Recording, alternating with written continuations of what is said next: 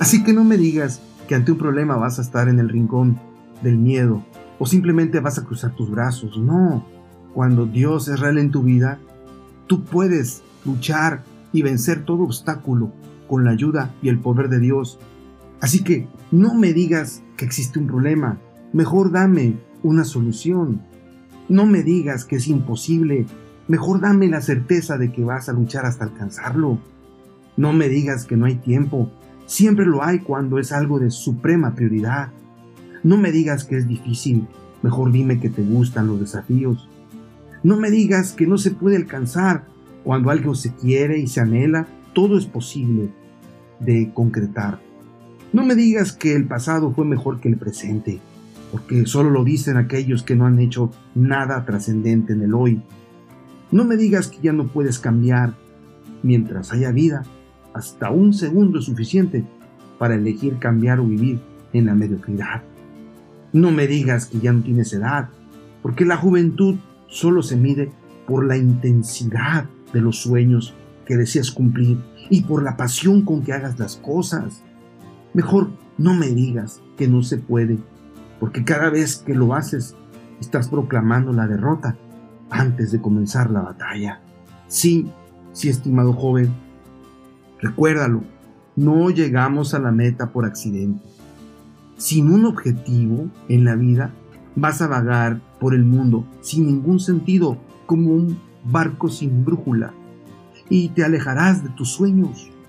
Es por eso que necesitas recordar unas palabras sabias de nuestro Señor Jesús cuando estuvo en esta tierra. Y Él dijo una gran verdad. Si quieres que te vaya bien en la vida y si quieres ser una persona que aporte, deje un legado, tenga planes, los concrete y sea una bendición para su prójimo, entonces tu visión de la vida tiene que dar un giro de 360 grados. Es decir, tiene que tener una perspectiva divina. ¿Y cuál es esa perspectiva? Jesús la estableció en Mateo capítulo 6, cuando dijo en el versículo 19 las siguientes palabras. No acumulen ustedes tesoros en la tierra, donde la polilla y el óxido corroen, y donde los ladrones minan y hurtan.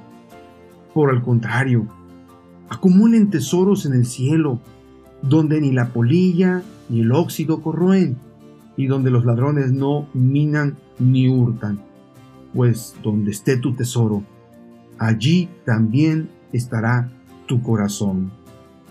Y en el versículo 25 dice, por lo tanto, no se preocupen por su vida, ni por qué comerán o por qué beberán, ni con qué cubrirán su cuerpo. ¿Acaso no valen más la vida que el alimento y el cuerpo más que el vestido? Miren las aves del cielo, que no siembran ni cosechan, ni recogen graneros, y el Padre Celestial las alimenta. ¿Acaso no valen ustedes mucho más que ellas? Y finalmente, en el versículo 33 dice una gran verdad. Por tanto, busquen primeramente el reino de Dios y su justicia, y todas estas cosas les serán añadidas. Sí, querido joven, todo lo que hasta ahora te he enseñado es parte importante de tu desarrollo, de tus decisiones y de tu crecimiento personal. Pero nunca establezcas metas que tengan como objetivo destruir tu relación con Dios. Debemos de partir bajo el fundamento de que lo primero que tienes que hacer es amistarte con Dios y decidir ponerlo en primer lugar sobre todas las cosas.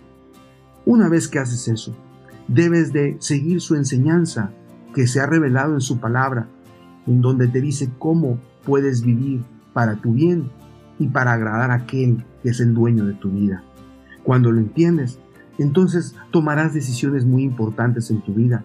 Le darás prioridad a tu familia antes que al trabajo, a tu salud antes que a los vicios. Y le das prioridad a la palabra de Dios antes que a los consejos malos y negativos que te puedan dar. Sí, estimado joven, requieres una, de una perspectiva equilibrada y yo te invito en esta ocasión a que tú busques el reino de Dios. Es decir, aún siendo joven, acuérdate de tu Creador y haz tesoros en el cielo. Tesoros en el cielo significa servir al prójimo, ir a una iglesia, predicar la palabra, hablarle a tu familia de Dios, ayudar al huérfano, al pobre, al desventurado, el que está perdido. Tú eres un instrumento de Dios y tu vida ahora ha cambiado. Tu meta es no ser rico aquí, aunque si lo eres, qué bueno, pero tu prioridad es ser rico ayudando a otros y amando a Dios. Y entonces conocerás que tu vida ahora sí tiene sentido, tiene un rumbo y tiene un puerto seguro a donde llegar.